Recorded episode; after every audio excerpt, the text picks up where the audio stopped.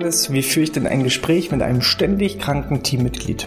Diese Frage hat mich in Social Media erreicht und darauf möchte ich heute antworten im BGM Podcast, der Podcast über betriebliches Gesundheitsmanagement für kleine und mittelständische Unternehmen. Mein Name ist Hannes Schröder.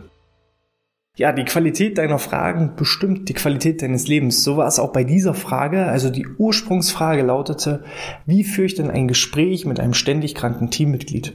Und ich hätte normalerweise direkt auf unsere Videos im Bereich des betrieblichen Eingliederungsmanagements verwiesen. Also falls sich so Langzeiterkrankungen interessieren und wie du den BEM-Prozess gestaltest, schau einfach nochmal auf unseren Kanal. Die Frage war aber tatsächlich ein Stück weit anders gemeint. Also es handelte sich nicht um einen ständig kranken Mitarbeiter, sondern einen Mitarbeiter, der immer mal wieder erkrankt ist und noch nicht in Langzeiterkrankung gefallen ist, also nicht in das klassische Eingliederungsmanagement.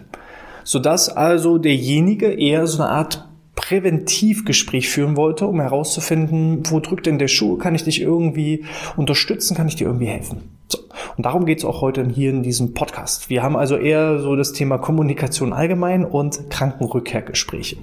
Und da eignet sich vor allem jetzt der Jahresanfang. Denn so eine Art Krankenrückkehrgesprächskultur sollte ich in meinem Unternehmen oder meinem Team immer dann integrieren, wenn vielleicht auch gerade niemand krank ist. Weil ansonsten hat man immer so das Gefühl, jetzt wird jemand der schwarze Peter zugeschoben.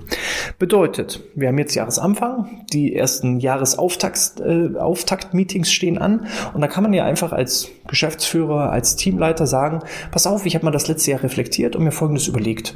Damit wir einfach uns immer so gegenseitig auf Stand bringen können, nach einer vermeintlichen Erkrankung, unabhängig davon, wie, wie kurz oder lang die Krankheit war, ähm, dass wir so eine Art Krankenrückkehrgespräche einführen. Was haltet ihr davon, Team? So, und dann ist das eine neutrale Argumentation. Es wird niemand der schwarze Peter zugeschoben, sondern äh, der Anlass ist eben Jahreswechsel. Ich habe mich reflektiert. Das kann ich auch zum ersten, zweiten oder ersten, dritten machen. Der Grund sollte halt nicht lauten, dass man sagt, ja, hier Max Müller, der war dreimal krank und deshalb will ich jetzt mit Max Müller ein Krankenrückkehrgespräch führen. Und übrigens, das wird dann auch äh, für alle pauschal verpflichtend. Also wann immer ihr krank seid, machen wir ein Krankenrückkehrgespräch. Das ist halt ein bisschen doof. So. Von daher versucht einen neutralen Anlass zu finden und implementiert in eurem Team, in eurem Unternehmen einfach die Kultur der Krankenrückkehrgespräche. Und dieses Krankenrückkehrgespräch ist also eher so ein informeller Austausch. Es geht vor allem darum, zu, die Botschaft zu vermitteln, ey, du warst krank und es ist uns aufgefallen und du bist uns nicht egal, es ist uns wichtig, wie es dir geht und wie geht's dir denn eigentlich? Können wir dich irgendwie unterstützen? So, einfach den Mitarbeitenden wieder auf Stand zu bringen, einfach nachzuhaken. Geht's dir denn wirklich gut? Können wir dir irgendwie was abnehmen? Können wir dir irgendwie helfen? Können wir irgendwas verändern? Wir wollen uns weiterentwickeln. Eher als so eine Art Feedback-Gespräch für mich als Teamleiter, für mich als Unternehmen. Was kann ich denn tun, damit es dir in Zukunft besser geht? Und dann wirkt das auch eher ungezwungen, wenn ich erstmal die Rahmenbedingungen schaffe. Also wenn jetzt auf einmal ohne vorherige Ankündigungen bei dem Mitarbeiter Krankenrückkehrgespräch im Kalender steht, dann wirkt es halt immer so ein bisschen fader Beigeschmack. Dann weiß man als Mitarbeiter mal nicht, ah, was hat er jetzt denn vor? Wenn ich das vorher schon kommuniziert habe, wir pflegen jetzt sowas ein, dann weiß der Mitarbeiter zumindest schon mal, um was es geht. So, aus meiner Erfahrung heraus, so ein Krankenrückkehrgespräch dauert umso länger, je länger auch die Erkrankung gedauert hat. War derjenige jetzt mal nur einen halben Tag krank, also war einen halben Tag da und dann hat er sich irgendwie abgemeldet, weil, keine Ahnung, was Falsches gegessen oder Kopfschmerzen. Ähm, und er ist am nächsten Tag da, dass man dann ihn einfach begrüßt und sagt, ey, schön, dass du wieder da bist. Wie geht's dir denn? Kann ich dir irgendwie was abnehmen? Ist irgendwas liegen geblieben? Kann ich dir irgendwie helfen? Bist du wirklich wieder fit oder brauchst du noch ein bisschen Ruhe? So, und dann ist das so ein informelles Gespräch, fast schon so zwischen Tür und Angel, ähm, was vielleicht zwei Minuten dauert. So, ist derjenige jetzt langfristig krank und ich weiß vielleicht auch gar nicht, wo liegt da das Ganze im Argen, dann fällt das Gespräch natürlich auch deutlich länger aus und sollte auch wirklich geplant sein von beiden Seiten, damit auch beide Seiten wissen, warum es geht. Und auch hier nochmal das Stichwort Kommunikation. Hattet ihr noch nicht die Gelegenheit, denjenigen, weil er jetzt vielleicht länger auch krank war über den Jahreswechsel und dergleichen, aufzuklären, warum es jetzt auf einmal ein Krankenrückkehrgespräch gibt, dann erklärt ihm erst, wofür das Krankenrückkehrgespräch ist und dann tragt ihr es im Kalender ein. Sonst, ja, hat derjenige halt Szenarien im Kopf, die nicht unbedingt der Gesundheit förderlich sind. So. Also, warum geht es denn in so einem Krankenrückkehrgespräch? Es geht darum, denjenigen zu begrüßen und wieder die Freude auszudrücken, dass derjenige wieder da ist. Es geht darum, einfach sich zu erkundigen, ist er denn tatsächlich auch wieder fit? Ist er 100% belastbar oder müssen wir irgendwo noch, ähm, ja, Rücksicht nehmen? Wir wollen nicht unbedingt herausfinden, was war es denn jetzt? Warum warst du krank? Das ist nicht unser Recht. So, das steht uns nicht zu aber es steht uns zu, schon trotzdem gemeinsam drüber nachzudenken. Hat denn die Erkrankung irgendwas mit der Arbeit vielleicht zu tun gehabt? Und was können wir denn gemeinsam an Lösungen entwickeln, dass diese Erkrankung vielleicht nie wieder entsteht? Weder bei dir noch bei allen anderen Kollegen. So, ansonsten, wenn es eine relativ längerfristige Erkrankung war, einfach auch mal aufzuklären, wo ist denn aktuell der Stand des Unternehmens? Was gibt's denn für Neuigkeiten? Was sind aktuell Ziele? Was sind Herausforderungen? Woran arbeiten denn die Kolleginnen und Kollegen? Oder auch Aufgaben, die der Kollege bis vor seiner Erkrankung hatte?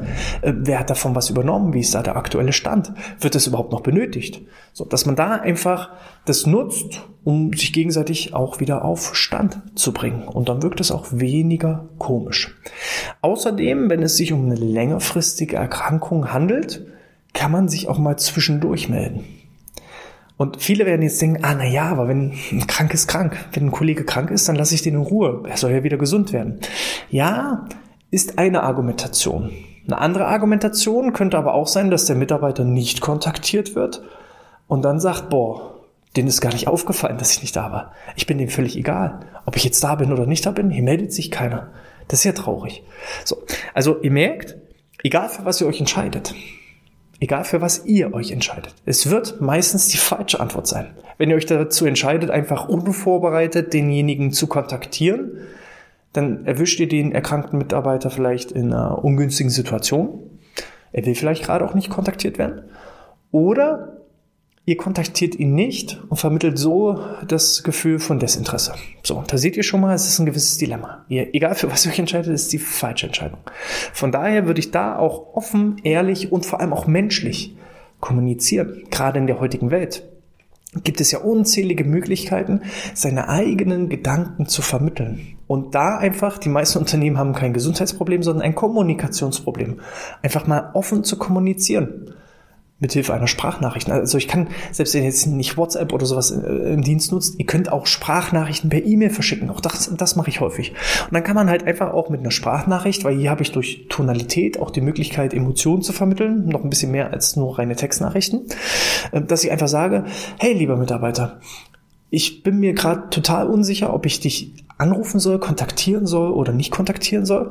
Ich will dir hiermit bloß sagen, ähm, ist ich habe es realisiert, dass du nicht da bist. Ich finde das total traurig. Du bist uns total wichtig. Und ich wollte mich einfach mal erkundigen, wie es dir geht. Ohne Druck aufzubauen. Es soll ja auch nicht so klingen wie, ey, wie lange bist du noch krank und wann kommst du endlich wieder? Sondern dass man einfach sagt, ey, du fehlst uns. Und ich will dir mit dieser Nachricht zeigen, dass du uns wichtig bist. Und wenn du es gerade für richtig hältst, dann kannst du mich gerne anrufen. So. Und dann hat man da so offen und ehrlich kommuniziert und gibt die Verantwortung ab. Man gibt die Verantwortung ab an denjenigen, der erkrankt ist. Und er kann einen dann anrufen. Der kann den Teamleiter oder den Unternehmensgeschäftsführer kontaktieren, wann es ihm passt.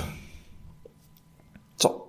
Und dann ähm, ist es auch dann ist es auch entspannter. Wir haben ja immer bloß das Problem, dass wir so Szenarien im Kopf haben, die dann häufig sogar gar nicht eintreten. Ne? Aber dass man eben denkt, oh Gott, das wird bestimmt verkrampft und jetzt weiß ich gar nicht, wie ich auf denjenigen drauf zugehen soll und wie ich das machen soll.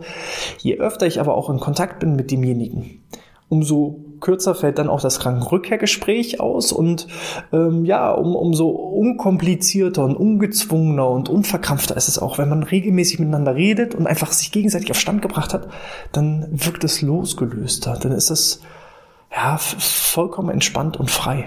So. Dasselbe gilt übrigens, äh, da habe ich gerade selber ein Beispiel, nicht nur für Krankenrückkehrgespräche, auch mit Kolleginnen und Kollegen in, in Schwangerschaft. Also wenn ihr jemanden habt, der gerade halt einfach verhindert ist von der Arbeit, egal ob krankheitsbedingt oder urlaubsbedingt oder ähm, eben Schwangerschaftselternzeit bedingt, haltet einfach die Kommunikation aufrecht. Und auch bei der Kollegin kann ich sagen, die, wenn ich die einfach anrufen würde, würde ich die häufig in einem schlechten Moment erwischen.